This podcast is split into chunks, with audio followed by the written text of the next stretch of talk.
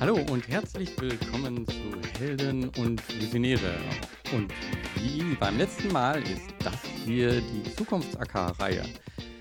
Diesmal geht es zum zweiten Mal um eine enkelfähige Land- und Ernährungswirtschaft und wir haben dort einen Gast uns eingeladen, die uns da wahrscheinlich sehr gut äh, weiterhelfen kann bei einigen tieferen Themen. Äh, und zwar ist das Johanna Kühner von Supercoop und zwar aus Berlin. Ich bin gespannt, äh, wie tief das diesmal hier wieder gehen wird äh, und übergebe direkt an Markus. Sag mir doch mal, Markus, warum hast du die Johanna eingeladen? Ja, ähm, für mich steht die Johanna für eine komplett neue Generation an Lösungs- und ZukunftsgestalterInnen. Ähm, und zwar ein Stück weit den Übergang vom Heropreneurship zu Collective Impact. Also wenn wir uns anschauen, du brauchst bei den Pionieren, Pionierinnen ähm, immer Menschen, die entgegen aller Widerstände Dinge einfach mal machen und äh, das ist oft was anderes, als wie dann zu sagen, okay, wie schaffen wir es jetzt, möglichst viele Menschen hinter einer Idee zu versammeln, gemeinsam nächste Schritte zu gehen. Wie Johanna das macht, was sie da genau macht, äh, werde ich sie dann noch ein bisschen ausquetschen. Ähm, sie macht das nämlich auf der einen Seite ganz praktisch, aber dann auch systemisch. Ähm, und bei beidem ist es das Schöne, dass sie nicht alles neu erfindet, sondern einmal eben eine bewährte, eine erprobte Idee aus einem anderen Land oder beziehungsweise aus anderen Ländern ähm, nach Deutschland gebracht hat und auf der anderen Seite eine ganz alte Idee, ähm, die ganz viel Tradition hat, in unsere heutige Zeit bringt und da freue ich mich schon mehr drüber zu hören. Aber bevor ich jetzt schon alles vorwegnehme, ähm, Johanna, erzähl doch mal ein bisschen was zu dir. Wer bist du denn eigentlich und wie bist du überhaupt äh, in diese ganze Lösungsblase ähm, gekommen? Mhm. Ähm, ja, dann fange ich ein bisschen persönlicher an. Also ich bin, ähm, ja, habe mir eigentlich auch nach der Schule überlegt, wie kann ich ja auch, auch gerade im Ernährungsbereich was verändern, weil mich auch extrem gestört hat, wie viele Lebensmittel zum Beispiel weggeworfen werden und habe dann bei der Tafel angefangen, ähm, ehrenamtlich zu helfen und fand das eine extrem wichtige und auch extrem erfüllende Arbeit, weil die Tafeln einfach eine so zentrale Rolle spielen, auch Menschen mit Lebensmitteln zu versorgen und auf der anderen Seite einfach auch Lebensmittel zu retten. Ähm, und habe mir aber dann auch überlegt, wie was für einen großen Einfluss eigentlich die Wirtschaft hat in unserer Welt und wie viele Hebel und wie viel Macht macht ähm, und warum äh, ganz viele Organisationen, die Gutes tun, oft auf Spenden angewiesen sind und ob man Wirtschaft und soziale Wirkung nicht eigentlich viel mehr noch zusammendenken kann. Und hatte darauf überhaupt keine Antwort und habe auch überhaupt nicht gewusst, dass es dafür einen Namen äh, gibt ähm, und bin dann an die Uni gekommen und bin der Studierendeninitiative Enactus ähm, beigetreten. Das ist eine Initiative, die macht genau das, Social Entrepreneurship, Projekte, die Wirtschaftlichkeit, ökologisches und soziales Handeln miteinander kombinieren. Und ja, bin dann eigentlich über diese Initiative, über Projekte, die wir da zusammen gestartet haben, äh, zu diesem ganzen Thema Sozialunternehmertum gekommen ähm, hatte dann die großartige Möglichkeit, beim Social Entrepreneurship Netzwerk eine Weile mitzuarbeiten, woher wir ja uns ja auch kennen, Markus, ähm, und wurde dann natürlich äh, viel noch noch mehr angesteckt und inspiriert und habe dann während der Zeit auch äh, Menschen kennengelernt, die eben einen genossenschaftlich organisierten Supermarkt in Berlin gründen wollten, die auch diese Idee schon aus Frankreich äh, kannten ähm, und sich gefragt haben, warum es das hier eigentlich noch nicht gibt. Und das hat eigentlich viele Aspekte eben dieses, ähm, wie du auch schon meintest, so diesen ganzen Community-Ansatz, wie können wir was nicht alleine machen, sondern gemeinsam, ähm, wie kann man im Lebensmittelbereich was verändern und wie kann man wirtschaftliches und sozial-ökologische Wirkung zusammendenken, hat das dann eigentlich alles so vereint. Und so bin ich zu dem gekommen, was ich heute mache. Mhm. Was genau machst du denn? Jetzt hast du uns ja schon alle neugierig gemacht. Ja, wir haben mit äh, Supercore Berlin einen genossenschaftlich organisierten Supermarkt äh, gegründet hier in Berlin-Wedding und betreiben den mittlerweile mit über 1000 Mitgliedern. Ähm, das ganze Prinzip ist es, dass der Supermarkt allen gehört, die, die dort einkaufen. Das bedeutet, er wird von Mitgliedern für Mitglieder betrieben. Alle helfen auch drei Stunden alle vier Wochen mit. Und das Ziel dabei ist es, dass durch dieses gemeinsame Handeln ähm, nachhaltige, regionale, auch unverpackte Produkte erschwinglicher werden und so mehr Menschen Zugang dazu haben und wir gleichzeitig auch die regionalen Erzeuger stärken, mit denen wir arbeiten. Ich finde es ganz schön. Das letzte Mal hatten wir den Christoph von Acker dabei, der sich ja um das Thema Bildung und gerade, ähm, sag ich mal, im relativ frühen Alter kümmert. Mit den drei Stunden Mitarbeiten finde ich, das, was ihr macht, ist ja ein Stück weit auch Erwachsenenbildung, also das Land- und Ernährungssystem ein Stück weit besser zu verstehen. Ist das eine Motivation von euren Mitgliedern oder was treibt die Leute an, bei Supercoop mitzumachen? Und wie groß seid ihr eigentlich mittlerweile geworden? Und kannst du noch ein bisschen was zu den äh, Originalen erzählen? Also ich erzähl da mal einfach ein bisschen, wie kommt sowas überhaupt? Was macht ihr da anders? Mhm. Ähm, ja, vielleicht zu deiner äh, ersten Frage. Ähm, ich glaube, die Motivation mitzumachen kann sehr unterschiedlich sein tatsächlich. Ähm, aber wir verstehen Supercorp auch als eine Art Bildungs Projekt. Ich glaube, das ähm, ist für uns alle ein wichtiger Bestandteil, weil man natürlich auch hinter die Kulissen von so einem Supermarkt schaut. Also man versteht auf einmal, was bedeutet es eigentlich für die Lieferketten, was bedeutet es von regionalen Erzeugern zu beziehen oder vom Großhandel, ähm, was geschieht eigentlich mit den Lebensmitteln, wenn der Laden zumacht ähm, und äh, wie entstehen die Preise. Also in diese ganzen Aspekte bekommt man ja einen Einblick, weil man Miteigentümer des Ladens ist, weil man dort mithilft. Ähm, und deshalb äh, spielt dieser Bildungsaspekt auf jeden Fall eine sehr zentrale Rolle. Und äh, das Modell selbst haben wir uns nicht ausgedacht, ähm, sondern es kommt, wie gesagt, auch aus anderen Ländern. Ähm, in New York gibt es so die erste, die, die größte ja, Food Coop, ähm, die auch als Supermarkt organisiert ist, nach genau dem gleichen Modell. Die gibt es seit 1973, ähm, schon sehr lange, ähm, und wurde von einem Taxifahrer dort gegründet, einfach weil er selbst ähm, Zugang zu besseren Lebensmitteln haben wollte und sich die leisten äh, wollte. Und durch diesen Food Coop-Ansatz, der sich dann so als Supermarkt mit diesen drei Stunden ähm, alle helfen mit Modell etabliert hat, ähm, ist die Idee dann eben auch gewachsen, auch nach Europa gekommen durch einen Dokumentarfilm, den man auf Vimeo schauen kann. Der heißt Food Co-op. Ähm, und von Frankreich haben wir das Modell dann quasi auch nach Deutschland getragen und mittlerweile gibt es ähm, ja relativ zeitgleich mit uns hat sich auch der Food Hub in München gegründet. Das bedeutet, wir sind auch nicht die Einzigen, die das in Deutschland gestartet haben. Und ähm, mittlerweile gibt es auch einige Projekte in Deutschland, die das auch in anderen Städten machen wollen. Finde ich super. Und ähm, ist ja ein Stück weit, wenn wir uns anschauen, Veränderungsprozesse, dann war es immer dieses gemeinsam anpacken, dass sich Menschen zusammengeschlossen haben und gemeinsam an Ideen gearbeitet haben, die größer waren als sie selbst. Und für mich steht der Supercorp da äh, beispielsgebend. Jetzt würden viele sagen, na ja, solche Sachen waren ja früher teilweise schon da. Und in gewisser Weise ist es ja auch ein Stück weit zurückzugehen zu dem, wofür und warum machen wir eigentlich was und nicht nur Organisation als Selbstzweck zu machen. Und ähm, da treibt es mich ganz extrem an, eben mit der landwirtschaftlichen Ausbildung. Und du hast das Thema Lieferketten angesprochen, wo die Menschen ja quasi über das Thema Preisbildung, wie entstehen Lieferketten, innerhalb der Lieferketten nochmal, ähm, sag ich mal, wo die Wertschöpfung stattfindet, wer partizipiert an dieser Wertschöpfung, wer verdient daran Geld. Und wenn man sich den Lebensmitteleinzelhandel anschaut, ist das ja ein ganz, ganz besonderer Markt. 1997 hatten die Top 5 Anbieter noch 60 Prozent Marktanteil. Und heute sind es über 85 Prozent Marktanteil. Das, was, glaube ich, vielen draußen nicht bewusst ist, dass mittlerweile die Lieferanten so abhängig sind. Das heißt, wenn einer dieser Akteure, der Partner, der Lebensmittelhändler sie auslistet, dass es oft schon, sage ich, existenzgefährdend ist für den jeweiligen Akteur, weil dann ganz große Umsatzteile wegbrechen. Und das macht ihr ja ein Stück weit anders. Ähm, das heißt, ihr habt ein anderes Verhältnis mit euren Lieferanten. Kannst du da ein bisschen erzählen, wie ihr das macht? Und dann gebe ich vielleicht noch mal einen Einblick, was ich an anderer Stelle erlebt habe und würde da gerne noch mal von dir eine Einschätzung ähm, bekommen, äh, wie du aus, aus diesem solidarischen Wirtschaftsmodell ähm, auf das klassische Modell eigentlich blickst. Ja, ich glaube, ähm, du kannst da bestimmt auch nochmal spannende Einblicke geben, weil das einfach aus dieser landwirtschaftlichen Perspektive natürlich kommt. Und ähm, ich glaube, auf der einen Seite haben wir natürlich die Motivation, das irgendwie für die Menschen äh, und für die Mitglieder äh, zu machen, die bei uns dabei sind, einfach weil wir sagen, es brauchen mehr Menschen Zugang zu nachhaltigen regionalen äh, Lebensmitteln. Ähm, und wir wollen natürlich auch diese Gemeinschaft schaffen, was, glaube ich, viele auch motiviert mitzumachen, also einfach auch dieses Nachbarschaftliche. Und auf der anderen Seite geht es natürlich ganz stark um diesen Lieferketten-Aspekt. Ähm, also wie können wir eigentlich mehr Fairness ähm, und Transparenz auch in äh, die Wertschöpfungs- und Lieferketten bringen.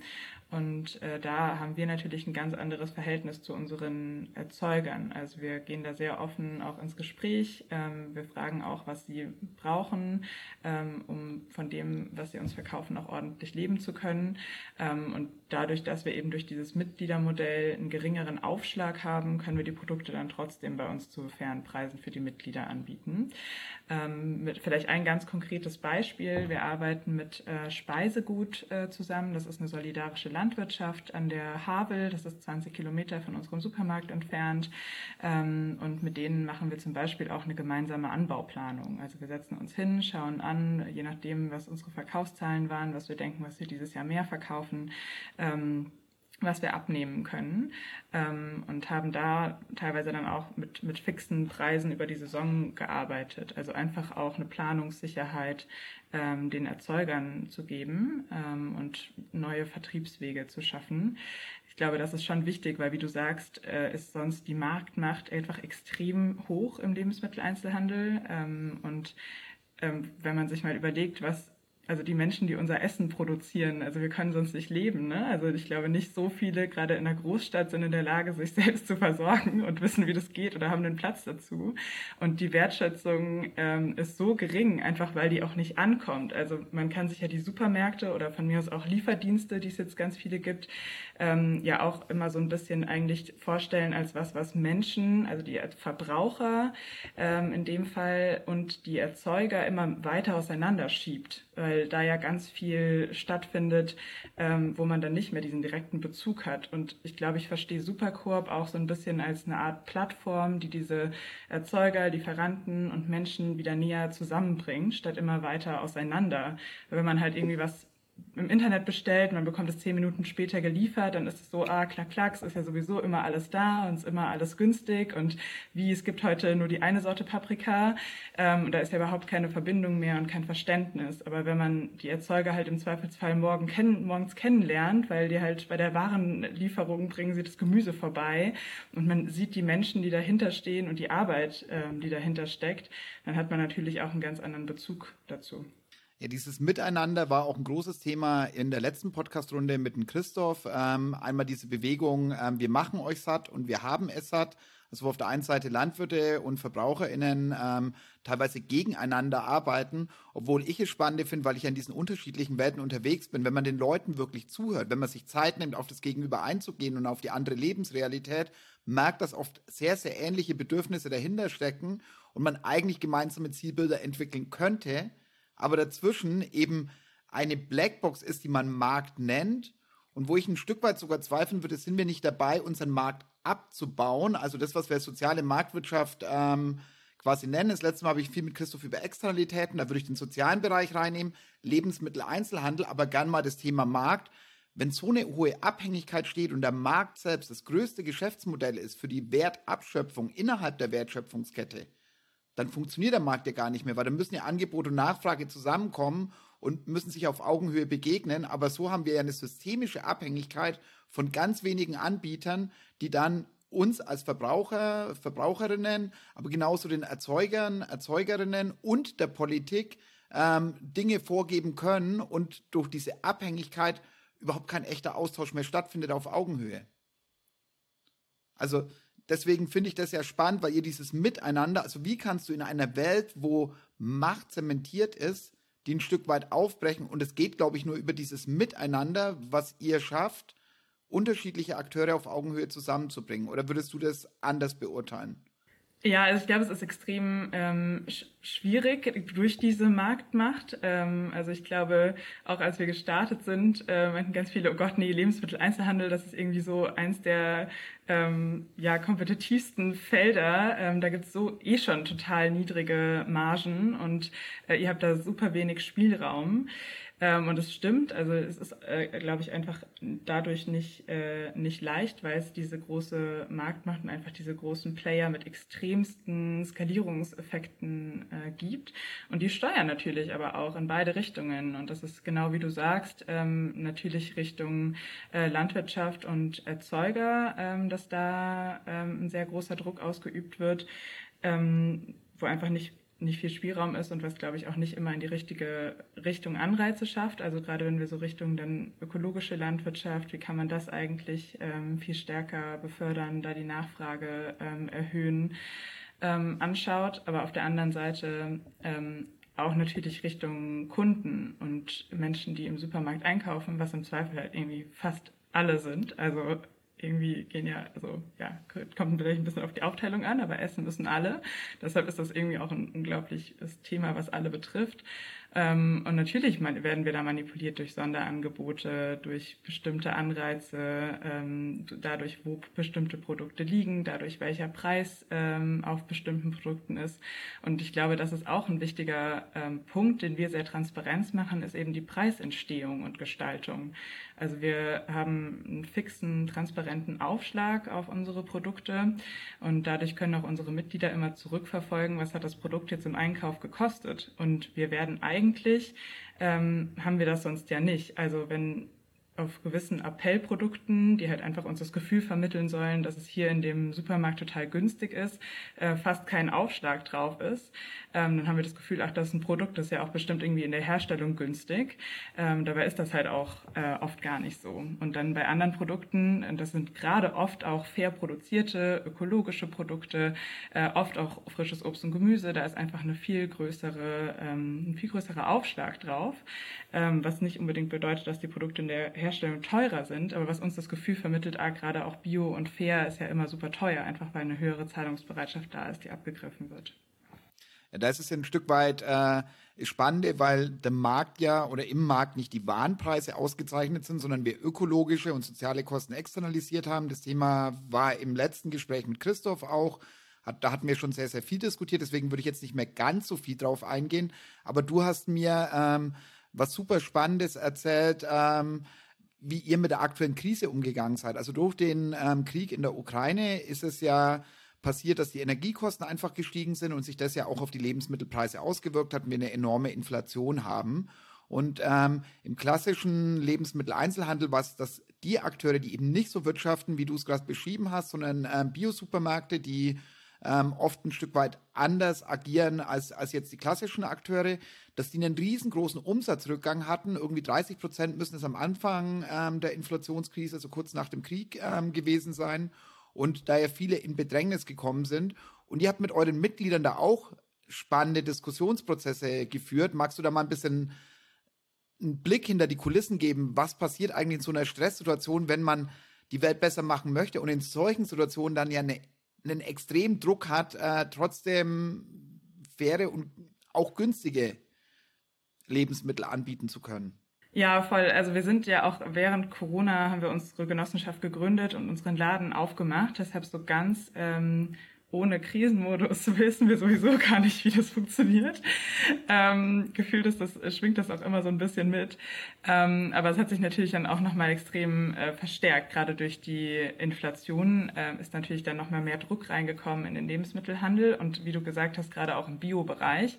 Ähm, und natürlich noch viel mehr dieses äh, Gefühl, wo wir auch wirklich gesehen haben, eigentlich Leute, die sonst auch ähm, im Biomarkt einkaufen gehen, haben sich dann halt doch nochmal überlegt. Ähm, und wir haben verschiedene Strategien äh, uns überlegt. Also zum einen haben wir unseren Aufschlag auf ähm, gewisse ausgewählte Produkte, die wir gemeinsam durch Umfragen mit unseren, unter unseren Mitgliedern äh, wirklich auch als wichtige Grundnahrungsmittel identifiziert haben, wo Mitglieder auch gesagt haben, die sollten günstiger sein. Da haben wir den Aufschlag ähm, verringert, einfach ähm, damit das ähm, weiterhin erschwinglich bleibt. Ähm, das ist zum Beispiel Sachen wie eine Brotsorte, Mehl, Kaffee, äh, Milch, Hafermilch und so. Ähm, aber halt auch immer in, im Austausch mit den, äh, mit den Mitgliedern. Ähm, und wir haben angefangen, teilweise Restbestände aufzukaufen ähm, von großen äh, Supermarktwarenzentralen, ähm, die zum Beispiel zu nah am Mindesthaltbarkeitsdatum sind, ähm, die ähm, vielleicht irgendeinen Mangel an der Verpackung haben, die einfach zu viel bestellt wurden. Ähm, und das sind auch Produkte, die wir quasi aus der bestehenden ähm, Lieferkette aufkaufen und zu sehr günstigen Preisen an unsere Mitglieder weitergeben können. Ähm, das sind auch nicht immer Bioprodukte, das sind zum Teil auch konventionelle Produkte. Und ich glaube, das ist auch so ein wichtiger Aspekt, ist, dass wir nicht zu dogmatisch werden. Weil wenn wir jetzt sagen, okay, wir bieten keine Bananen mehr an oder wir haben wirklich nur Bio, Fairtrade, unverpackte Produkte. Ähm, und ich, ich finde das grundsätzlich super und ich finde es auch super, dass es solche Läden gibt, die genau so ein Angebot haben. Ähm, aber wenn unsere Mitglieder dann sagen, naja, jetzt bin ich hier schon Mitglied und ich gehe danach aber irgendwie zu Netto rüber, ähm, um da meine Bananen zu kaufen, weil ich kaufe die halt, dann wird es irgendwann auch, dann also dann ist es auch heuchlerisch. Dann sagen, also dann ist es halt so, ja cool, wir bieten die nicht an, weil die haben hier jetzt keine gute ähm, Ökobilanz ähm, und dann werden sie halt woanders gekauft und dann ist auch niemandem geholfen. Also ich glaube, was wir sehr gut machen können, ist in unserem Supermarkt über unsere äh, über solche Themen zu sprechen. Aber wir wollen natürlich auch eine große Gemeinschaft und Gruppe an Menschen erreichen und nicht sagen, wir erreichen nur die, die sich sowieso schon alles öko, bio, fair äh, leisten können, die sowieso nur das einkaufen, ähm, sondern eigentlich eher auch zu sagen, wir sind da auch ähm, offen ins Gespräch zu gehen, ähm, setzen Anreize in die Richtung, dass man ökologischer unverpackt ähm, kauft, ähm, aber schließen es nicht von vornherein aus. Ich finde es total spannend, was du da sagst, ähm, im Hinblick auch auf den nächsten Gesprächsgast, den wir haben. Das ist der Nikolas von äh, Du bist hier der Chef. Mhm. Und da geht es ja auch darum, sage ich, ein Stück weit ideologiebefreit äh, Verbraucher, Verbraucherinnen zusammenzubringen mit Landwirten und Landwirtinnen und dann zu sagen, hey, wie produzieren wir eigentlich das Produkt, dass es funktioniert, dass es mhm. pragmatisch ist, dass es aber trotzdem den Transformationspfad beschreitet und, ähm, sage ich mal, beide Interessensseiten ähm, zusammenbringt und da eigene Produkte noch äh, gemeinsam auf den Weg zu bringen. Also ihr macht ja ein Stück weit den gemeinsamen Markt und äh, da eine Basis, Dinge zusammenzubringen und, und einen Interessensausgleich zu finden. Und ähm, das ist dann in meinen Augen nochmal ein Stück weit der nächste Schritt. Oder wie beurteilst du ähm, so ein Konzept noch? Ja, voll, nee, total spannend. Ähm, wir sind da, sind da auch schon im Austausch. Und äh, ich glaube, es braucht einfach diese verschiedenen Ansatzpunkte. Ne? Also wir machen nichts auf Produktebene, noch nicht zumindest. Wir haben noch, äh, noch keine Eigenmarke aufgebaut. Äh, wobei das ein sehr spannender äh, Zukunftsaspekt vielleicht wäre. Ähm, und äh, genau, das geht ja eigentlich, macht das das auf Produktebene, da nochmal die Verbraucher und Verbraucherinnen auch mit einzubeziehen. Ist auch eine Initiative aus Frankreich äh, übrigens. Ich glaube, gerade im Lebensmittelbereich äh, gibt es da total viel, was wir auch von anderen Ländern ähm, lernen und uns abschauen können. Äh, also ich glaube auch die, das äh, Marktschwärmer-Konzept, was sich ja auch um äh, direkte ähm, Lieferwege in die Stadt und direkte Vermarktung kümmert. Ähm, du bist hier der Chef und auch äh, die Supercorp ähm, sind alles eigentlich Konzepte, die aus anderen Ländern übertragen wurden.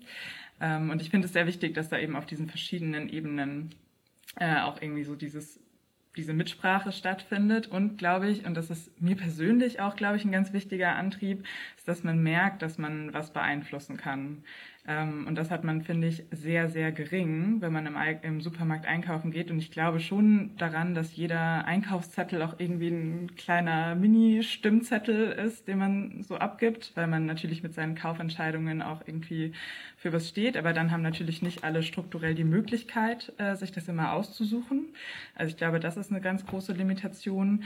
Ähm, und dann ist es halt doch immer sehr beschränkt, was für eine Wirkung man damit mal hat. Aber wenn man eben dann vielleicht bei Du bist hier der Chef abstimmt, was für Kriterien für die äh, Kartoffeln wichtig sind und bei uns äh, darüber mitdiskutieren äh, kann, mitbestimmen kann, sieht, dass andere vielleicht deshalb auch was anderes einkaufen, hat man natürlich auch ein ganz anderes, ähm, eine ganz andere Wirksamkeit Du hast etwas gesagt, was mich dazu bringt, dass wir jetzt fast eine systemische Ebene nach oben hüpfen müssen. Ähm, der Kassenzettel ist auf der einen Seite ein Stimmzettel für die Art, wie wir wirtschaften, ja, aber nicht jeder kann so wirtschaften, also du hast danach auch gleich die Limitation reingebracht.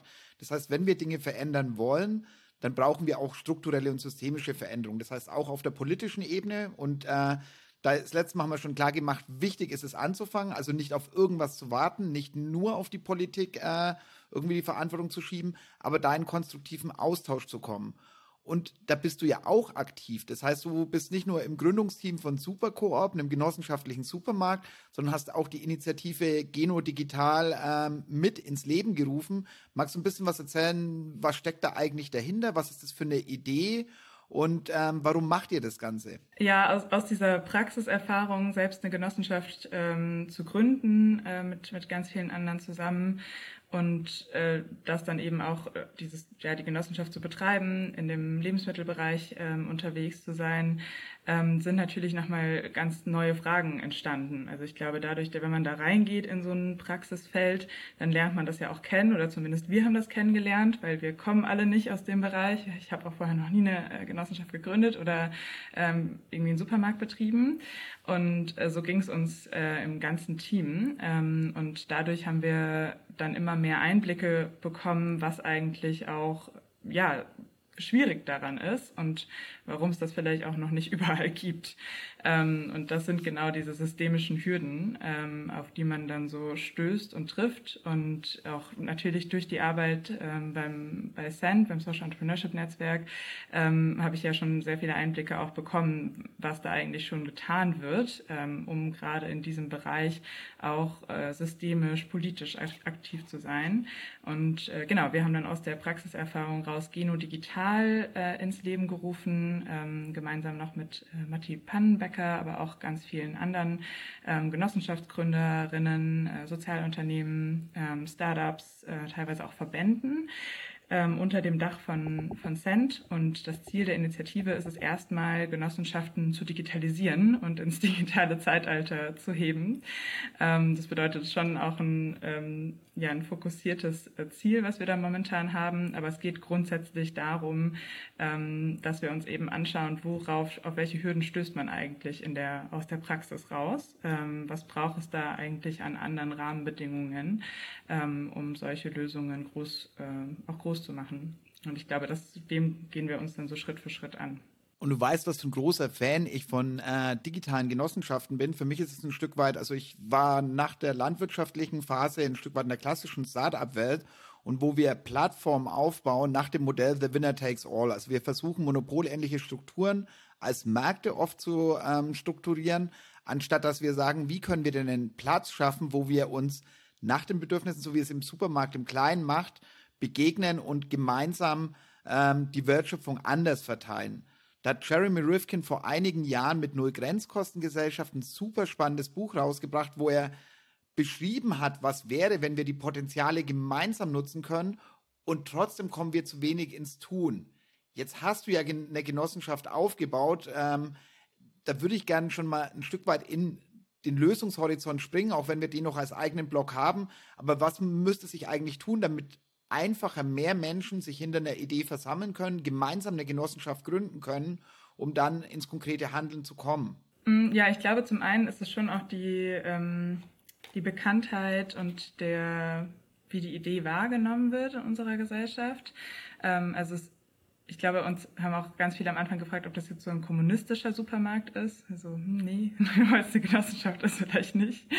Ähm, also, und auf der anderen Seite ist aber auch ganz viel Vertrauen in dem Konzept Genossenschaft. Und äh, das, das finde ich auch, ähm, auch groß, großartig, weil wir, wie du auch gesagt hast, nichts Neues erfinden, sondern das ist ein sehr bewährtes, traditionsreiches ähm, Modell. Es haben sich schon ganz lange ähm, fast immer wahrscheinlich, nicht immer hinter der Genossenschaftsform, aber Menschen einfach zusammengetan und gemeinsam ähm, angefangen, Probleme zu lösen. Und nichts anderes ist das ja. Man sieht irgendwie eine Herausforderung, ähm, ob das jetzt ist, wir ja, wollen unser, äh, unser Schwimmbad äh, erhalten und das wird sonst verkauft oder wir wollen unsere Lebensmittelversorgung anders denken ähm, oder ähm, wir wollen eine Online-Plattform aufbauen und das kann man nicht alleine, äh, sondern nur gemeinsam und äh, dann ist, glaube ich, die Genossenschaft eine super Rechtsform, um das, äh, um das zu lösen.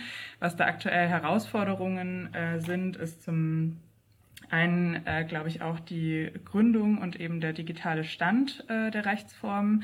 Äh, man kann aktuell nicht digital äh, Mitglied werden einer Genossenschaft, man kann das nicht digital gründen. Das ist jetzt bei lokalen Genossenschaften vielleicht weniger ein Problem.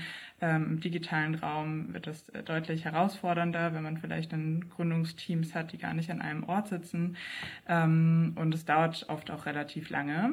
Ähm, und das sind eben Themen, die wir auch mit Geno Digital angehen wollen, das einfach leichter zugänglich, einfacher, digitaler zu machen, ähm, in unsere aktuelle Zeit zu heben. Ähm, und es spielen natürlich dann auch so Themen mit rein, die, glaube ich, generell auf den Social Entrepreneurship Sektor zutreffen. Also immer so dieses sich zwischen, wir wollen eigentlich auch, ähm, was für, also hauptsächlich bei uns haben wir eine Mitgliederorientierung, das heißt, wir wirtschaften für unsere Mitglieder, aber viele Genossenschaften, die sich jetzt gründen, gehen auch darüber hinaus. Das heißt, die haben über diese wir wollen was für unsere Mitglieder generieren, auch Ansprüche an, wir wollen darüber hinaus soziale, ökologische Wirkung haben in verschiedenen Themenfeldern. Aber gleichzeitig ist es halt ein wirtschaftliches ähm, Unternehmen. Und das ist ja oft immer noch so ein bisschen schwierig. Ähm, wo und wie findet man dann äh, Finanzierung? Wie wird man eingeordnet? Ähm, ist das jetzt äh, wirtschaftlich ähm, am, am Markt, aber es hat ja gar keine Gewinnmaximierungsabsichten. Äh, Funktioniert es dann überhaupt? Welche Finanzierungsmittel ähm, können dann funktionieren? Es ist gleichzeitig aber auch nicht gemeinnützig. Ähm, kann ich äh, irgendwie Spenden einsammeln, auf Stiftungsgelder zugreifen? Also das haben, glaube ich, da Genossenschaften und Sozialunternehmen auch oft, ähm, oft gemeinsam. Da gibt es ja eine große Überschneidung. Auf einen Aspekt ähm, würde ich gerne noch mal eingehen. Du hast äh, genannt, dass es ein Stück weit als kommunistische Idee gesehen wurde. Ich ähm, habe in meinem Betriebswirtschaftsstudium eigentlich nichts über Genossenschaften gelernt. Also ich habe nicht nur Diplom-Wirtschaftsingenieur, danach nochmal ein MBA gemacht und nirgendwo kam was über Genossenschaften. In der Gründungsberatung, als ich damals bei der Industrie- und Handelskammer war, haben wir auch nur ganz am Rand über Genossenschaften überhaupt Infos gehabt und uns da ausgekannt. Wenn, dann hat man auf die anderen Verbände verwiesen. Aber das heißt, da, wo die erste Anlaufstelle ist, ist eigentlich keine Expertise da. Und es ist total verrückt, weil wir doppelt so viele Genossinnen und Genossen haben wie Aktionäre und Aktionärinnen in diesem Land. Du hast das Kommunikationsthema schon angesprochen. Was würdest du dir wünschen, damit es bekannter wird, damit mehr Menschen von dem Potenzial erfahren, das in der Rechtsform Genossenschaft schlummert? Ja, ich glaube, einen Punkt hast du gerade schon ähm, genannt. Ich glaube, Hochschulen äh, und Schulen generell sind da ein wichtiger ähm, ein wichtiger Hebel, damit man überhaupt davon erfährt. Es gibt ja auch teilweise schon Schülergenossenschaften äh, an einigen Schulen. Ähm, das finde ich ähm, kann ein, ein, gutes ein gutes Tool sein, um einfach auch da schon ins gemeinsame Wirtschaften und gemeinsame Handeln zu bekommen. Wir beziehen zum Beispiel mit unserem Supermarkt Honig von einer Schülergenossenschaft in äh, Schöneberg. Ähm, die kommen dann bei uns vorbei und erfahren gleich auf beiden Seiten eigentlich, was gemeinschaftliches Wirtschaften ähm, bedeutet. Ähm, ich glaube, aus so praktischen Erfahrungen lernt man bestimmt viel. Ähm, gerade in ja, in, in den Studienfächern war es bei mir zumindest auch äh, im BWL-Studium hat es keine Rolle gespielt quasi. Ähm, das ist bestimmt auch nochmal ein wichtiger Ansatzpunkt. Ähm, aber auch einfach Genossenschaften, die existieren, ähm, sichtbar zu machen. Und ich glaube, wenn man einfach Teil davon ist und viele Menschen sind, glaube ich, schon auch Teil davon, vielleicht weil sie ein Konto haben bei einer Genossenschaftsbank oder in einer Wohnbaugenossenschaft wohnen, ähm, ähm, genau, also ich glaube, da gibt es teilweise schon Überschneidungen oder Menschen, die da involviert sind, aber es manchmal auch gar nicht so richtig wissen. Also das Ganze noch erfahrbarer zu machen. Und dann ist es was extrem Unternehmerisches, weil man ist ja wirklich Miteigentümer von einer Rechtsform. Und deshalb ähm, ist es ja eigentlich das Gegenteil von der Staat ähm, regelt das gerade, sondern es ist wirklich, die Bürger und Bürgerinnen tun sich unternehmerisch ähm, zusammen ähm, und ähm, ja, nehmen, nehmen das auch ein Stück weit irgendwie selbst äh, in die Hand.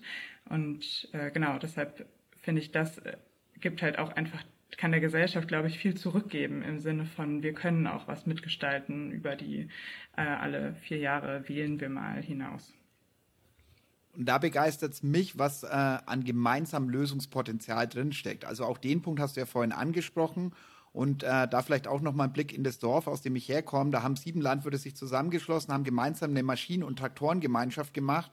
Als ich in die Berufsschule gegangen bin, hat man noch gesagt, hey, äh, was ist mit euch los? Könnt ihr euch keinen eigenen Traktor leisten? Also das ist das, was unser normales Verständnis ist. Danach, ähm, den Fachwirt haben wir jetzt kalkulieren angefangen. Da waren die ersten Damen gesagt, das ist ja gar nicht so verkehrt.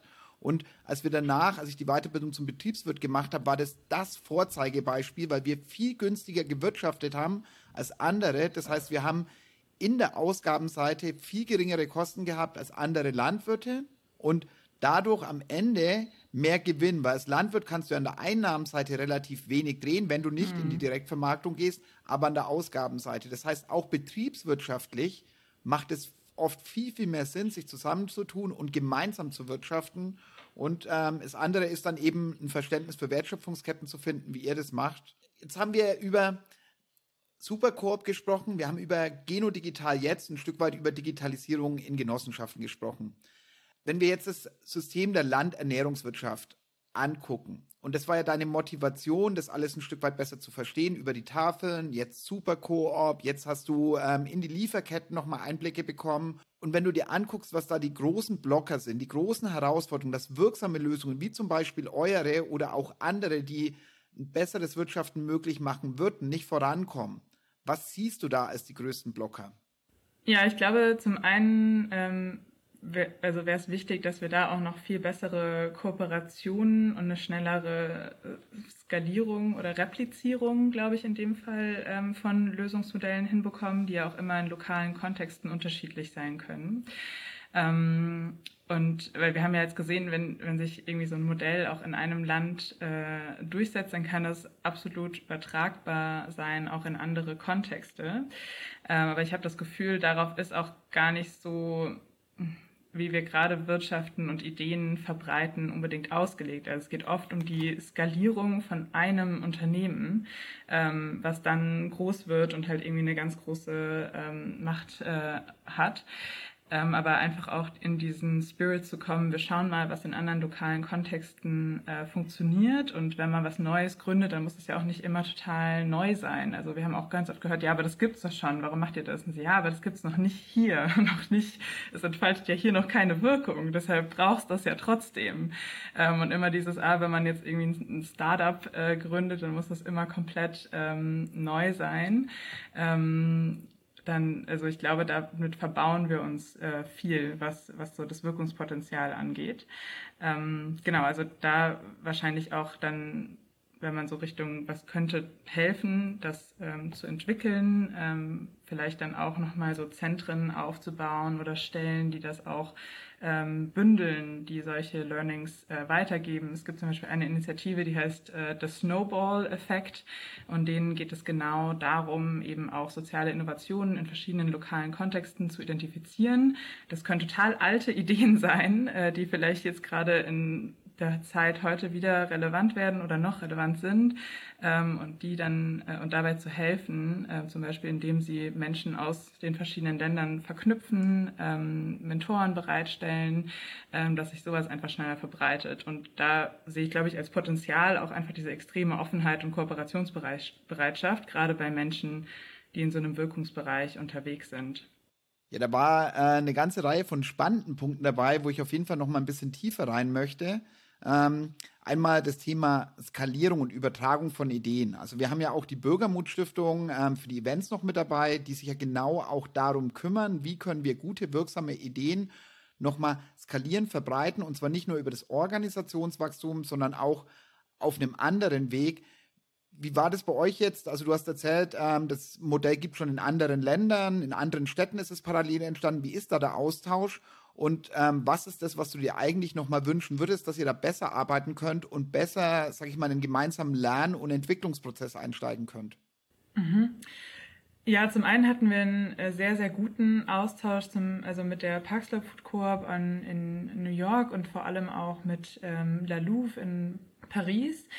Ähm, das war natürlich auch äh, relativ einfach sprachlich für uns, weil zwei der Mitgründerinnen von Supercoop ähm, sind aus Frankreich, eine andere tatsächlich aus den USA.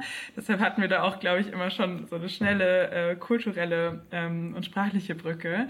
Ähm, und waren aber sehr viel informell auch im Austausch. Also es war eine sehr große Kooperations- und Hilfsbereitschaft da. Es gab auch so ein bisschen Dokumentation, äh, die erarbeitet wurde, gemeinsam auch ähm, von den größeren kooperativen Supermärkten, ähm, aber auch ja, jetzt nicht in einem großen Umfang, weil alle betreiben ja in erster Linie auch erstmal ihren eigenen äh, gemeinschaftlich organisierten Supermarkt und ähm, haben da, glaube ich, auch nicht immer die Ressourcen, ähm, nochmal mehr Informationen aufzubereiten, ähm, um die Gründung auch von anderen äh, zu ermöglichen. Was ich sehr spannend finde, ist, dass es auch in der, bei der Parkslope äh, in New York, bei dieser äh, größten Koop, die haben 17.000 Mitglieder ähm, in ihrem Supermarkt, also es ist wirklich riesig geworden über die Zeit. Äh, die haben einen Fonds eingerichtet über den sie mit ihren Gewinnen auch andere Food Coops, die sich gründen wollen, in ähm, der Nachbarschaft darüber hinaus ähm, bei der Gründung unterstützen. Also die machen das nicht nur ideell und mit ihrem Wissen, sondern auch ähm, wirklich als wir investieren in die Neugründung von anderen Initiativen. Und das finde ich extrem spannend, ähm, weil das, glaube ich, in anderen Kontexten so gesehen würde wie, ah, die klauen unsere Idee ähm, und wollen das jetzt auch machen. Was für eine Frechheit und äh, einfach in dieses Mindset zu kommen, wir freuen uns mega, wenn jemand kopiert, was wir tun und das nachmacht und das äh, auch für eine lokale Community in einem anderen regionalen Kontext aufbaut. Ähm, das finde ich super, weil wir könnten das jetzt gar nicht in einem anderen Land und in einer anderen Stadt sogar oder vielleicht sogar in einem anderen Stadtteil von Berlin genauso gut machen, weil das wieder ganz andere Menschen sind. Ähm, und vielleicht dann andere andere Aspekte auch wichtig sind. Ähm, und das finde ich eigentlich interessant, da nochmal reinzuschauen und zu gucken, was ist eigentlich äh, an, an, was kann an Learnings alles übertragen werden, auf welche Kontexte, wie können sich die Koops da unterstützen. Ähm, genau, und das ist eben durch Wissenstransfer, durch äh, teilweise auch äh, dann irgendwie monetäre Unterstützung, ähm, aber auch zum Beispiel durch so Sachen wie gemeinsame IT-Infrastruktur. Und ich glaube, da darf man auch teilweise das nicht ähm, vielleicht zu sehr idealisieren, weil bei manchen Dingen macht es natürlich schon auch Sinn, dass man gemeinsame Strukturen nutzt. Also warum äh, skalieren Unternehmen? Weil da natürlich auch die Overhead-Kosten äh, geringer werden, weil man Ressourcen teilen kann, weil das schon auch in gewissen Aspekten einfach Sinn macht. Ähm, und da gibt es jetzt auch so eine Untergruppe, ähm, die auch die verschiedenen Koops vernetzt, äh, Food Coop X, die sich dann auch um eine gemeinsame Infrastruktur auf der IT-Seite kümmern. Also Mitgliederverwaltung und Warenwirtschaftssystem sind was, was alle brauchen. Ähm, und wie kann man das so aufziehen, dass es nicht alle neu bauen? Habt ihr für die Finanzierung von dem Projekt Stiftungsförderung bekommen oder Förderung von der öffentlichen Hand, weil das ist ja genau das, Strukturen zu schaffen für die Transformation, für die Veränderung, über die wir in der breiten Masse zwar reden, aber wenn man sich die Systeme mal genauer anschaut, noch nicht wirklich leben. Ähm, wir haben zweimal ähm, Förderung äh, bekommen. Das ist zum einen ähm, ein, ähm, ja, also, so eine, also ein Gründungsbonus von der Investitionsbank Berlin. Ich glaube, es gibt es wahrscheinlich auch in, in anderen Bundesländern. Ähm, das hat uns am Anfang auf jeden Fall äh, geholfen, weil die auch dann, glaube ich, auch teilweise durch die starke Arbeit von Cent äh, sich auch mehr mit dem Thema Sozialunternehmertum äh, beschäftigt haben, da auch mehr Verständnis hatten für unsere ähm, Geschäftsidee. Ähm, und wir haben äh, ein Gründungsstipendium äh, bekommen. Und das war eigentlich so ein relativ klassisches ähm, eher tech ausgerichtetes Inkubationsprogramm, ähm, auch von der Stadt Berlin und vom Europäischen Sozialfonds. Ähm, und ich glaube, wir haben uns da gar nicht so große Chancen ausgemalt, da irgendwie mit drin zu sein mit unserer Genossenschaftsgründung. Ähm, und äh, ja, hat dann aber geklappt und da war eine viel größere Offenheit da, als wir gedacht haben. Also es war nicht, dass dafür da war, ähm, aber ich glaube, da auch kann man, sollte man sich immer mit auch ein bisschen unkonventionelleren Ideen vielleicht auf die klassischen Förderprogramme bewerben und schauen, was geht. Finde ich super, dass das geklappt hat. Jetzt waren aber die beiden Programme ja für Supercoop direkt. Ähm, was ich nochmal spannend finde, wenn wir die großen Veränderungen unserer Zeit anschauen, dann ist genau das, was du beschrieben hast. Also wie schafft man ähm, Strukturen, wo der gemeinsame Austausch, die gemeinsame Weiterentwicklung, die, der Aufbau gemeinsamer Ressourcen gelingt. Also genau für dieses gemeinsam Dinge weiterentwickeln. Hat es da dafür auch irgendwo eine Unterstützung gegeben oder ist es, dass ihr das jetzt aus eurem eigenen Betrieb und die anderen Akteure auch aus dem eigenen Betrieb machen oder am Ende ähm, sogar Leute ehrenamtlich ähm, sich da einbringen? Wie ist das strukturiert und wie werden da Ressourcen mobilisiert? Ja, absolut äh, ehrenamtliche Arbeit bisher. Ähm, das läuft alles parallel und das ist natürlich auch nichts, was zumindest unser Betrieb, der jetzt noch sehr am Anfang steht, auch ja, mitfinanzieren kann. Das wäre natürlich super, wenn das äh, längerfristig ähm, funktioniert, ähm, dass wenn man auch in eine Wirtschaftlichkeit äh, kommt, wenn da Gewinne entstehen, ähm, dass man dann eben auch in den Aufbau von anderen neuen Strukturen investieren kann. An dem Punkt sind wir aber leider noch nicht. Ähm, deshalb ist alles, was in die Richtung passiert, ähm, eigentlich zusätzlich und, und ehrenamtlich. Ähm, auch in den anderen äh, Koops passiert das, glaube ich, so viel, außer jetzt bei den, bei den großen Beispielen aus New York. Also da sehe ich eigentlich wenig Förderprogramme, die gezielt auf solche Kooperationsprojekte oder auf so ein wir skalieren durch Replizierung ähm, und fördern nicht nur das muss super, super krass hoch innovativ sein und alles neu. Ähm, also das sehe ich, glaube ich, eher noch ähm, als oft so Förderkriterien, wo ich denke so, hm, eigentlich wäre es schon cool, auch mal Sachen zu haben, die sich darauf konzentrieren, auch bestehende Lösungen zu übertragen. Ähm, wer natürlich da auch äh, mit, mit Vorreiter ist, und da sind wir auch Teil von dieser Community, ist ähm, die Farm Food Climate Community von Project Together, ähm, die ja auch noch Gast sein werden, glaube ich, bei, bei dir im Podcast, Markus. Ähm, und die haben, glaube ich, auch so Kooperationsprojekte zwischen Initiativen. Und das finde ich auch einen sehr guten, wichtigen Schritt, ähm, dass man eben auch ganz gezielt ähm, Projekte fördert, die nicht nur von einer Initiative, von einem Unternehmen vorangetrieben werden, sondern, von verschiedenen zusammen. Du sprichst da einen guten Punkt an, den Christoph das letzte Mal auch schon genannt hat, immer diese permanente Projektförderung auf der einen Seite, aber immer die mhm. Einzelprojekte und dann nicht zu schauen, wie schaffen wir es, dass die guten Lösungen rauskommen und dass wir da in eine längerfristige Förderung kommen. Und vor allem bei den Projekten ist genau das, was ihr da macht, die Strukturaufbau und Strukturarbeit, ja oft ausgeschlossen. Also genau dafür weil die Arbeit nicht so sexy ist, weil es nicht dieses, wir erfinden was Neues, sondern wir skalieren was, ähm, weil das oft nicht mehr in der Förderung ist. Und da ist es ein Stück weit, ich habe manchmal das Gefühl, dass in den Fördersystemen Innovation total falsch verstanden wird, sondern dass es eher um Invention geht, also eine neue Erfindung, eine neue Idee zu entwickeln, aber dass man gar nicht drüber nachdenkt, dass eine Innovation es ja eigentlich erst ist, wenn sie skaliert, wenn sie genutzt wird, wenn sie dann äh, in der Gesellschaft angekommen ist und wenn wir über technologische zu sozialen, gesellschaftlichen Innovationen gehen, also wo ich keine finanzielle Rendite habe, dann sollten wir als Gesellschaft ja was reinstecken. Also da bin ich auch mal gespannt,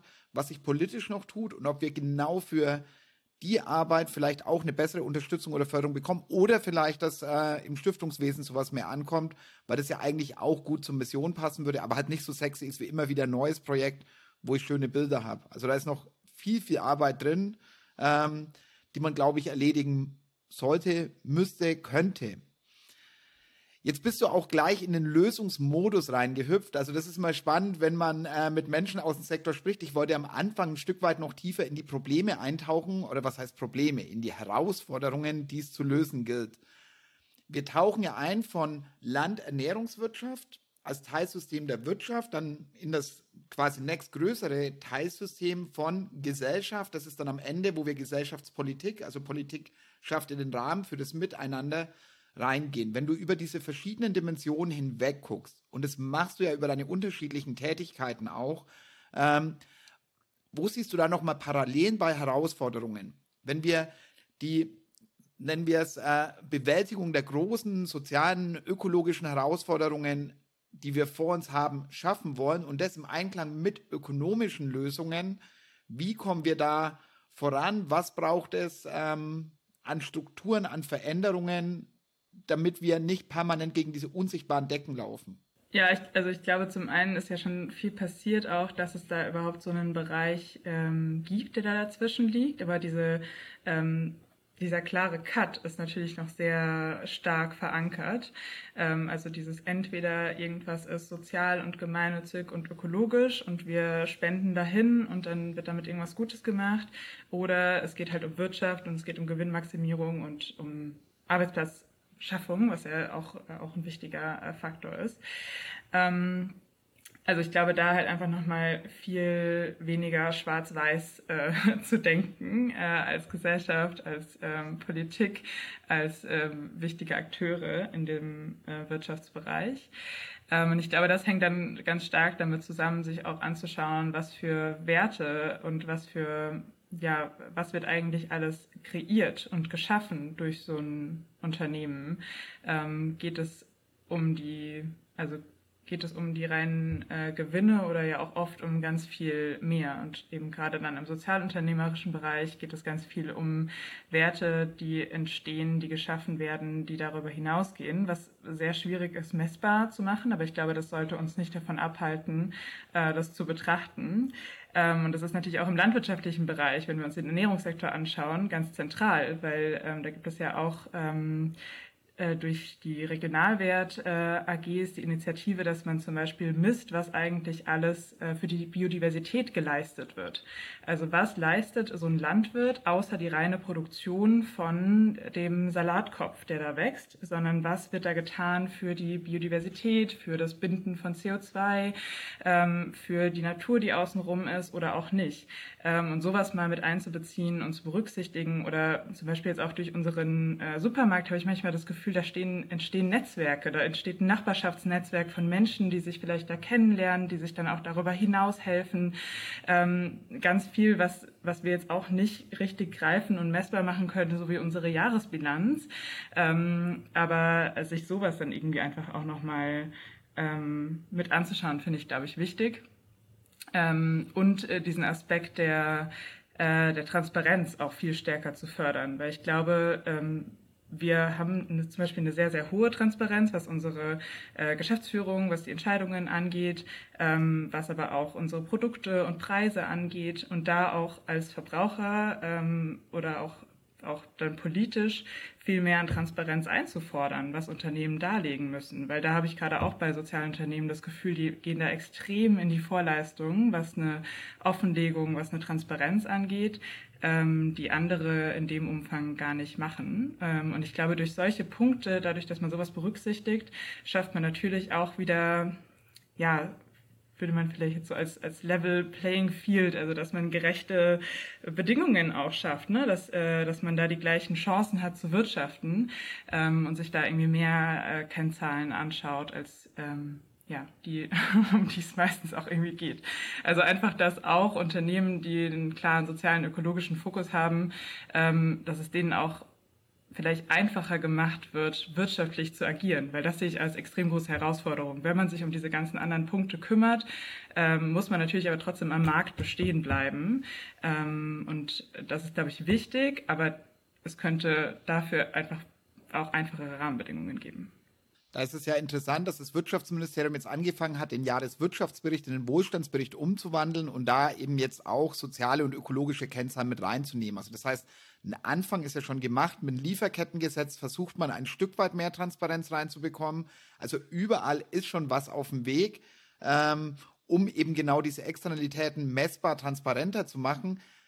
Da, wo ich ähm, komplett bei dir bin, ist das Thema, Sozialunternehmen leisten da mehr als klassische Akteure. Das heißt, ein großer Teil wartet immer darauf, dass von der Politik was kommt. Das wird dann als, jetzt kommt irgendwie zusätzliche Bürokratie. Bürokratie als Selbstzweck ist definitiv nicht sinnvoll. Aber da geht es ja darum, Dinge besser zu verstehen, Wertschöpfungsketten besser zu verstehen. Und gerade im Zeitalter von Daten können wir natürlich dann das ganz anders sortieren und du hast mit Regionalwert, also den Christian haben wir auch noch dabei. Ihr wird aber nicht beim Thema Landernährungswirtschaft da sein, sondern quasi als Übergang, als erster ähm, Gesprächspartner beim Thema enkelfähige Wirtschaft, weil da geht es genau um die Sachen, wie können wir das in Bilanzen dann nochmal greifbar machen, ein Stück weiterdenken. Ähm, genau, das Thema haben wir schon sehr, sehr intensiv, das letzte Mal auch diskutiert. Das Schwarz-Weiß-Denken würde ich gern nochmal ein bisschen eintauchen ich habe nämlich das Gefühl, dass wir, also das heißt immer, die Welt ist komplizierter geworden über die Digitalisierung und äh, über alles, was jetzt noch kommt. Und jetzt muss man ökologisch auch noch mitdenken und, und, und. Ich würde einfach behaupten, wir haben vorher eine komplexe Welt einfach machen müssen, weil wir es anders gar nicht sortieren konnten, weil die vor der Digitalisierung viele Dinge eben nicht so transparent waren und dass es dann überhaupt funktioniert. Ähm, wir auch andere Herausforderungen übrigens als Gesellschaft zu bewältigen hatten, war es wichtig, irgendwo einfache Schubladen zu, zu zimmern. Umso schwieriger ist es ja, dass sich Organisationen und Strukturen entwickelt haben, die genau für diese Schubladen stehen. Und wenn du jetzt kommst und sagst, Wir machen das aber ein Stück weit anders. Wir sind nicht schwarz oder weiß, also nicht nur Wirtschaft und verdienen Geld oder nicht nur sozial und geben Geld aus, wie es oft gesehen wird, leider, ähm, sondern stecken irgendwo dazwischen, versuchen über ein Wirtschaftsmodell soziale Rendite, gesellschaftliche Rendite, ökologische Rendite zu maximieren und eben nicht die Investorenrendite ähm, oder die finanzielle Rendite. Wie glaubst du, also meine These ist, nur wenn wir das aufbrechen, diese klassischen Schubladen und dieses Lagerdenken und dieses Gegeneinander, ähm, dann werden wir nach vorne kommen. Und trotzdem ist es genau, wenn man in dem Graubereich ist, wo dann auf einmal beide Seiten auf einen einschlagen. Wie schaffen wir es, da rauszukommen? Wie schaffen wir es miteinander von den traditionellen Akteuren ähm, zu schaffen? Genau, was sind da deine Ideen? Ja, ich meine, das, was so ein vielleicht auch ein Nachteil ist, kann ja vielleicht auch ein Vorteil sein, dass man halt einfach beide Welten äh, gut versteht und irgendwie Anknüpfungspunkte auch in beide Richtungen hat. Ähm, ich glaube, das ähm, finde ich wichtig. Und dann äh, ist es ja auch nicht, auch das ist jetzt nicht komplett äh, absurd. Ne? Ich meine, warum haben wir denn angefangen zu wirtschaften? Es geht ja auch irgendwie immer ein Stück weit ähm, darum, dass sich unsere ja, dass sich irgendwie der Wohlstand der Gesellschaft irgendwie verbessert oder und dass es halt einfach irgendwie auch weiter nach vorne geht. Und ich glaube, da geht es dann viel ähm, darum, wie verstehen wir dann eigentlich jetzt in so einer Wohlstandsgesellschaft wie in Deutschland, wenn wir es jetzt ganz äh, auf nur national beziehen, ähm, dann eigentlich, wie kann es uns als Gesellschaft äh, besser gehen? Und ähm, dafür müssen wir dann, glaube ich, einfach nochmal neu äh, drüber nachdenken. Und dann ist es gar nicht mehr so weit davon entfernt, ähm, von dem wirtschaftlichen Aspekt, ähm, aber eben gleichzeitig dann, glaube ich, auch gut kombinierbar. Ähm, ja, also ich glaube, dadurch, dass man einfach in beiden Feldern drin ist, hat man wahrscheinlich ein gutes Gefühl und Verständnis für, der, für unterschiedliche Seiten. Ähm, und vielleicht kann man daran dann auch mehr mehr anknüpfen. Und für mich ist es, glaube ich, einfach sehr wichtig, dass man das erlebbar macht. Und wenn ich mir anschaue, jetzt bei, bei Supercorp sind wir über 1000 Mitglieder und alle unsere Mitglieder sind Sozialunternehmer oder Sozialunternehmerinnen in in, mein, in meiner Wahrnehmung zumindest. Also allen gehört ein Stück von diesem Supermarkt, alle gestalten mit, äh, alle bekommen ein Gefühl dafür, dass wir wirtschaftlich agieren müssen, dass wir unsere Kosten zahlen müssen, dass wir mehr Umsatz machen müssen, um auch stabil zu sein, um das äh, zu machen, was wir tun, um günstige Preise anzubieten und gleichzeitig unsere Erzeuger fair zu bezahlen. Also diese wirtschaftliche Komponente ist da extrem wichtig und dieses Verständnis auch aufzubauen. Ähm, aber gleichzeitig ähm, geht es uns eben um die Förderung unserer Mitglieder, um die Stärkung regionaler Landwirtschaft. Ähm, und für mich ist das so ein bisschen auch ein Weg, wie bringen wir das äh, irgendwie als erlebbare es, ja, in, in unsere Gesellschaft mit rein. Ne? Wie können wir da alle dran beteiligen? Und äh, das macht mir, glaube ich, auch meistens am meisten Spaß daran. Du hast vorhin die Punkte angesprochen, was an Wertschöpfung darüber hinaus entsteht und gerade dieses Miteinander. Das, was du jetzt gerade beschrieben hast, ist beide Welten verstehen, ein Stück weit die Brücken zu bauen zwischen diesen Lagern ähm, und dann in der Gesellschaft wieder ins Gespräch zu kommen, wo wollen wir eigentlich hin? Es gab eine Zeit, da hat äh, unser Bundeskanzler gesagt, wer Vision hat, soll zum Arzt gehen. Ich glaube, die Zeiten sind vorbei, sondern genau diese Vision brauchen wir wieder. Das hat Christoph das letzte Mal auch immer wieder angesprochen. Wie schaffen wir es, Visionen zu machen, hinter denen wir uns gemeinsam versammeln können und ähm, da war das Letzte, was du ähm, genannt hast, mit dem Erlebbar machen. Also jeden an diesen Veränderungsprozessen teilhaben zu lassen. Everyone a Changemaker ist ein Stück weit ähm, das Ashoka, die, also Ashoka-Motto, die am Anfang Sozialunternehmerinnen, Sozialunternehmer einzelne davon gefördert haben und jetzt immer ein Stück weit da, dazu übergehen, mehr Menschen systemischer zu wirken. Und das ist genau das, äh, ja, wie du es beschrieben hast, wo bei mir ein Stück weit das Herz aufgeht.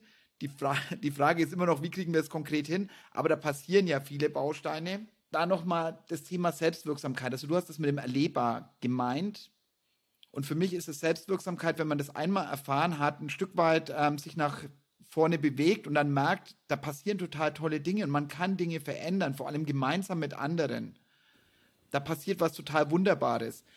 Wie beobachtest du das bei euch in, in der Supermarkt-Community? Weil das sind jetzt ganz viele Leute, die nicht aus der klassischen Social Entrepreneurship-Szene kommen, sondern die in der Nachbarschaft hm. gemeinsam was bewegen wollen.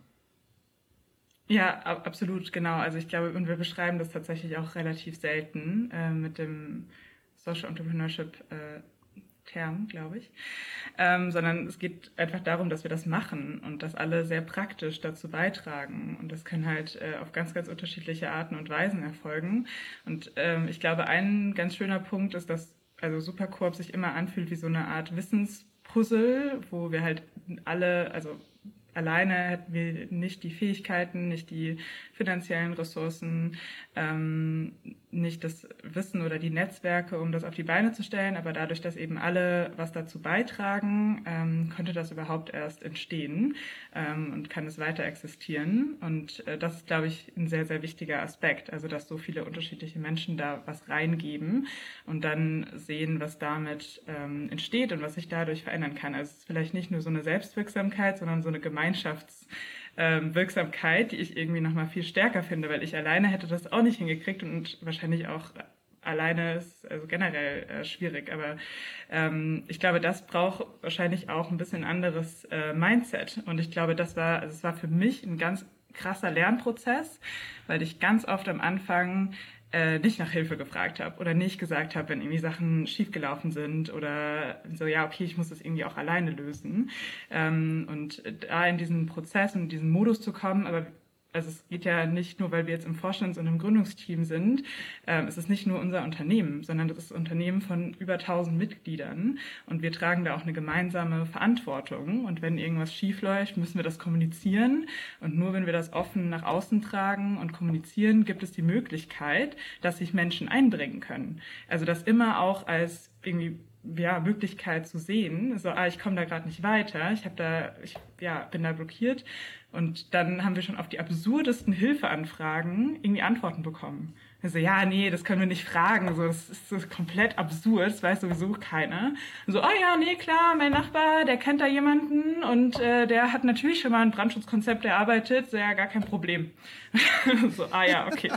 ähm, also auch irgendwie den Mut zu haben, sowas dann einfach immer mal zu sagen. Ich glaube, das war ein sehr krasser Lernprozess äh, für mich oder ist es auch immer noch.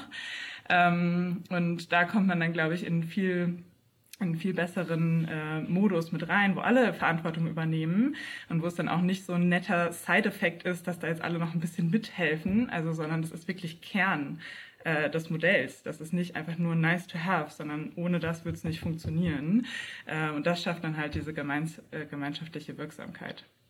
Mir geht das Herz auf.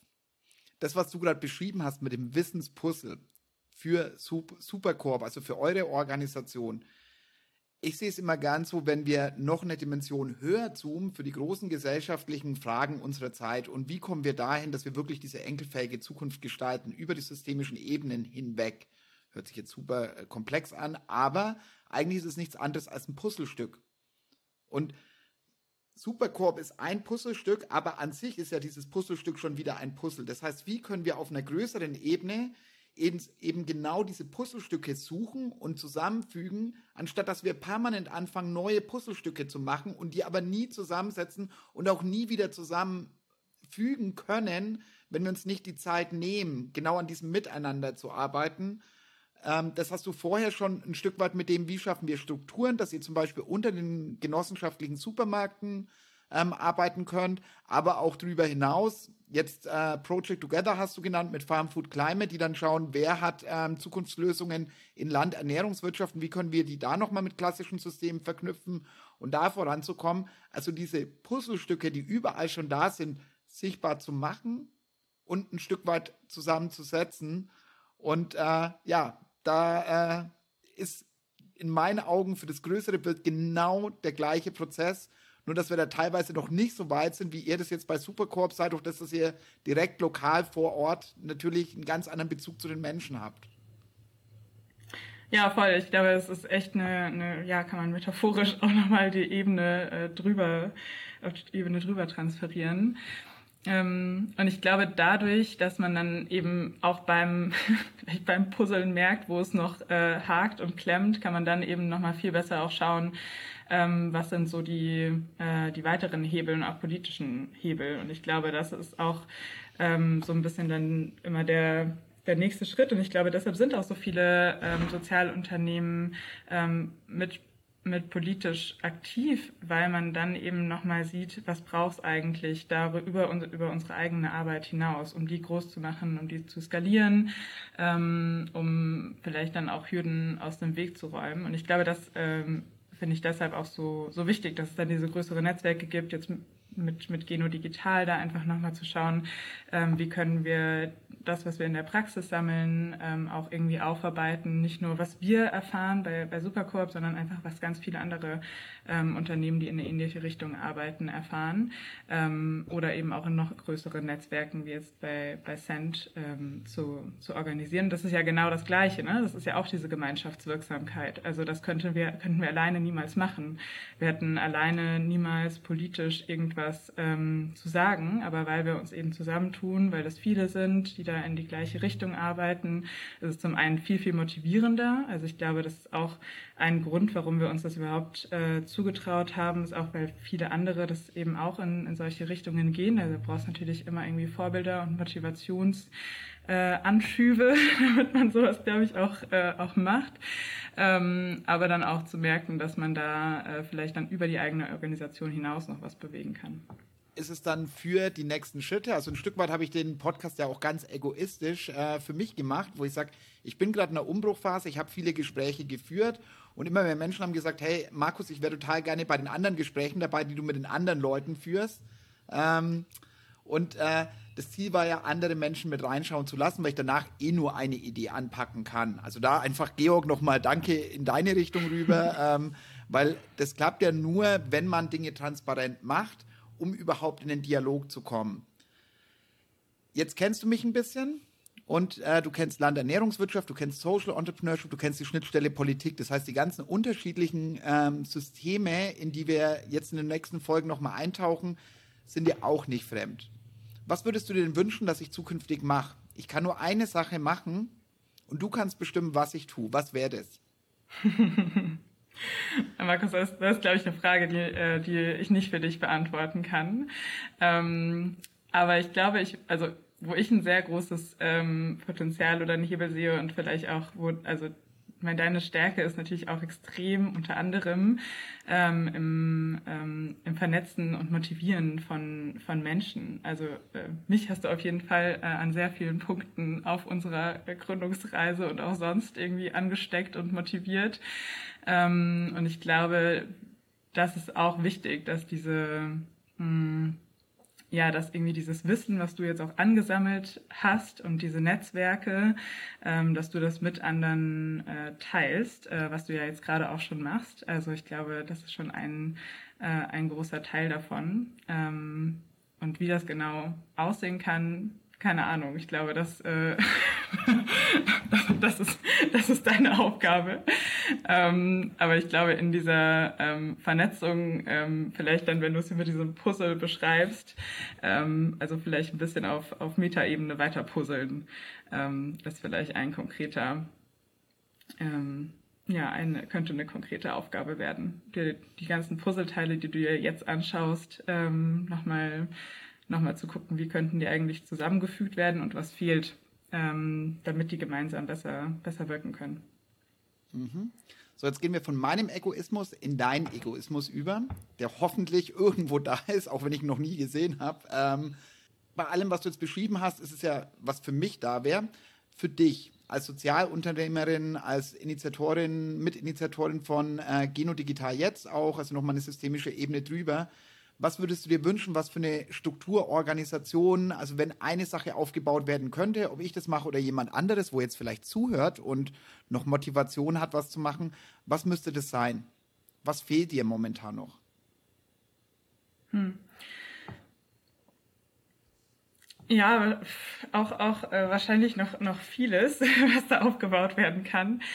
Ähm, also ich ich glaube, so an Netzwerken ist eigentlich auch schon viel da. Das bauen wir jetzt auch gerade für so diesen genossenschaftlichen Bereich mit Geno Digital auf. Und ich glaube, das äh, fehlt mir im Moment aber trotzdem auch noch. Ähm, und da vielleicht auch herzliche Einladung äh, an dich, aber auch an andere ähm, da mitzuwirken, ähm, weil unser Ziel ist es da eben auch nochmal mehr äh, Akteure des gemeinschaftlichen Wirtschaftens, ähm, genossenschaftliche Akteure ähm, zusammenzuführen und äh, da auch eine bessere Vernetzung und Wissensaustausch ähm, hinzubekommen. Also zum einen geht es natürlich um diese politische Arbeit, ähm, aber es geht auch darum, dass man äh, sich mal austauscht, wie funktioniert das eigentlich ganz konkret in der Praxis. Und ich habe eigentlich äh, oft gemerkt, dass mir das extrem weiterhilft, ähm, wenn man sich da auf einem ganz konkreten Level einfach mal auch austauschen kann über so diese kleinen und großen Herausforderungen, die einem begegnen.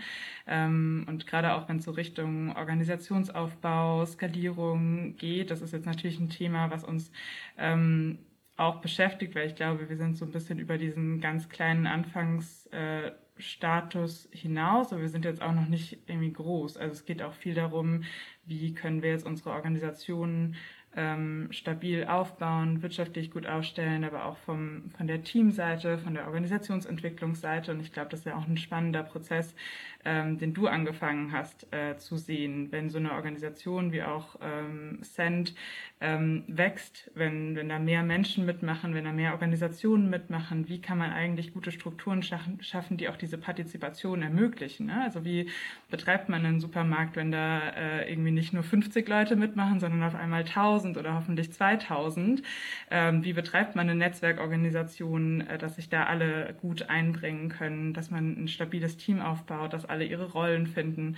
Also auch dieser ganze Organisationsentwicklungsbereich, ähm, den finde ich extrem spannend, gerade wenn man das ein bisschen wegdenkt von diesen sehr klassischen Unternehmens, ähm, ja, auf, einem klassischen Unternehmensaufbau ähm, und es dann mehr in dieses Replizieren geht. Also wie schafft man eigentlich da die Struktur dafür?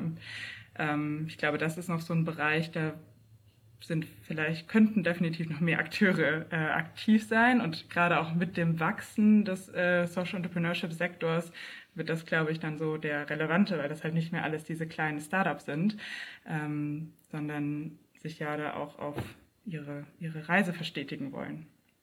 Und da stimme ich dir auch zu, ähm, weil die Erfahrung zeigte, wir haben ganz viele Menschen, die neue Ideen starten. Das heißt, es gibt für diese frühe Phase total viel Unterstützung, Inspiration, ähm, mhm. auch finanzielle Angebote. Aber genau dann, wenn Lösungen wirken und es geht darum, Lösungen zu verbreiten, dann fehlt oft die Unterstützung, dann fehlen die Netzwerke, ähm, also da fehlt es eigentlich an allen Ecken.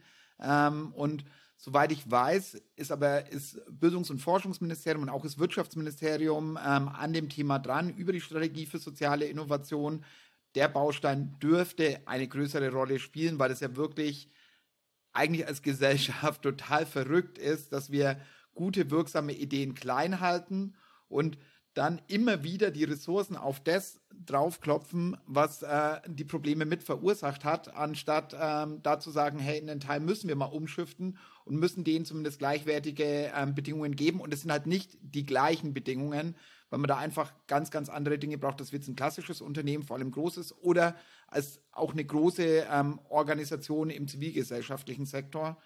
Genau. Also da bin ich gespannt, was da noch passiert, äh, wie wir Strukturen aufbrechen, wie es in die nächsten Schritte geht. Und äh, nächste Schritte, ähm, Georg, ähm, du möchtest am Ende nochmal zusammenbinden. Ja, danke. Ähm, erstmal, äh, ich fand das hier ein super spannendes Gespräch und ich habe ja auch wieder was von mitgenommen. Ich frage euch beide gleich auch nochmal, was ihr von äh, hier mitnehmt.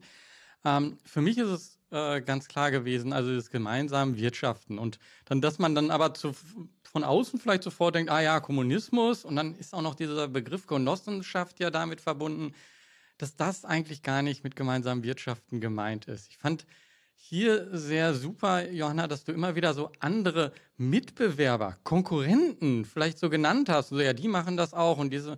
Und allein das ist schon gemeinsam Wirtschaften, zu sagen, okay, wir, wir nutzen halt alle die Wirtschaft auf einer unterschiedlichen Weise.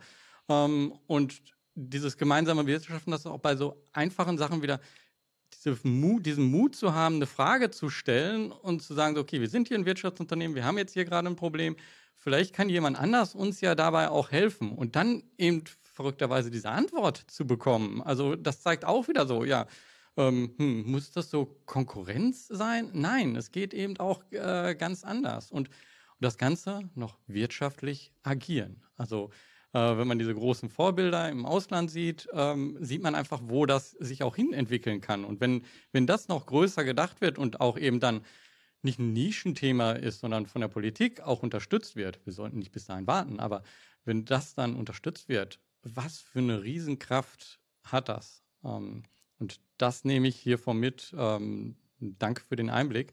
Markus, was nimmst du hiervon mit? Äh, ich hoffe, ich habe dir jetzt nicht die ganzen Worte über, äh, äh, vorgenommen, aber ich denke, beim letzten Mal hast du auch wieder was anderes noch gesehen. Ja, aber das, was du gesagt hast, trifft es ganz gut auf den Punkt und da ist es ein Stück weit, ich liebe es immer, wenn man in die Geschichte schaut, also das, was äh, Johanna heute ähm, quasi als Einblick äh, gegeben hat in eine spezifische Genossenschaft, aber auch insgesamt in, ins Genossenschaftssystem. Wenn wir da mal ein Stück weit in der Geschichte zurückgehen, als die industrielle Revolution da war, wir hatten monopolähnliche Strukturen, das Prinzip der Gewinnmaximierung damals, ähm, Manchester-Kapitalismus und Genossenschaften waren da, um Wirtschaft wieder ein Stück weit zu eichen. Und das sind nicht die Genossenschaft alleine, sondern als ein großes Puzzlestück. Ähm, und für mich ist es einfach, wo ich sage, überall sind diese Puzzlestücke schon da, die uns diese enkelfähige Zukunft ermöglichen und einmal mehr ähm, die Hoffnung und die Gewissheit äh, durch dieses Gespräch, dass da ganz, ganz viel im Werden ist, dass es an uns allen jetzt liegt, ähm, genau die Dinge aber so zu fördern, dass auch was Großes draus wird. Und ja, da, Johanna, nochmal in deine Richtung, was sind deine letzten Worte oder was nimmst du heute aus dem Gespräch mit? Ja, ich glaube vor allem auch, wie wichtig es ist, ähm, da immer nochmal den, den Blick zu weiten. Also für mich sind solche Gespräche auch immer nochmal ein guter, eine gute Möglichkeit, um sich mit äh, so einer Ebene und auch ähm, mit dem, was wir machen, ähm, zu beschäftigen. Also auch da danke für die Fragen, weil wir betreiben natürlich auch ähm, in erster Linie erstmal einen, einen, Supermarkt und da sind immer jeden Tag immer sehr viele operative Fragen zu klären. Ähm, das heißt, es geht auch nicht immer mein ganzer Arbeitstag drauf, ähm, sich mit äh, systemischen Fragen zu beschäftigen, auch wenn mir das sehr viel Spaß macht. Ähm, genau, also ich glaube deshalb da auch nochmal danke für die Möglichkeit ähm, zum, zum Reflektieren ähm, und ein bisschen größer denken ähm, zeigt auf jeden Fall, wie viel, wie viel Potenzial da noch, ähm, noch da ist. Äh, und ich fand es sehr spannend, äh, das nochmal so zu übertragen. Also Markus, was du meintest mit, ähm, ja, wie können wir eigentlich dann auch solche kleineren Lernerfahrungen, äh, wenn man sich gemeinsam irgendwie zusammentut, nochmal auf eine größere Ebene ähm, äh, heben. Und äh, auch, dass alle daran irgendwie teilhaben können. Ich glaube, das ist sehr wichtig, dass wir dafür Strukturen schaffen und das ist definitiv im Moment auch noch nicht gegeben. Also wie können eigentlich auch alle ähm, alle Menschen mehr ähm, mitwirken, egal ob das jetzt so ganz konkret vor Ort, lokal ist oder dann irgendwie auf einer politischeren Ebene. Ähm, und wie können da die verschiedenen ähm, Organisationen auch noch besser, ähm, besser dran zusammenarbeiten.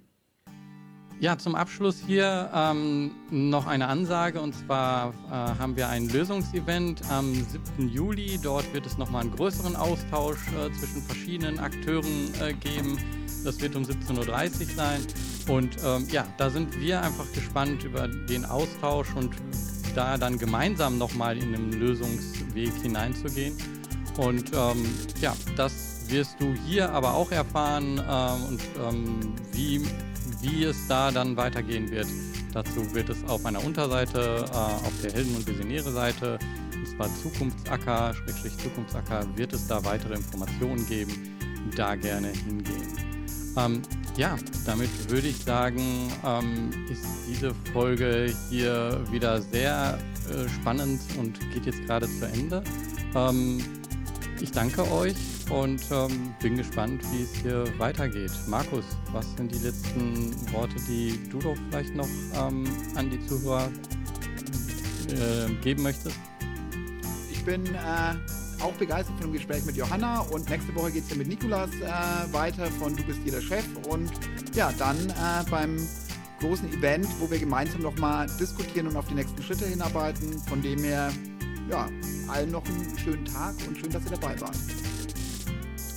Danke, Johanna. Danke euch.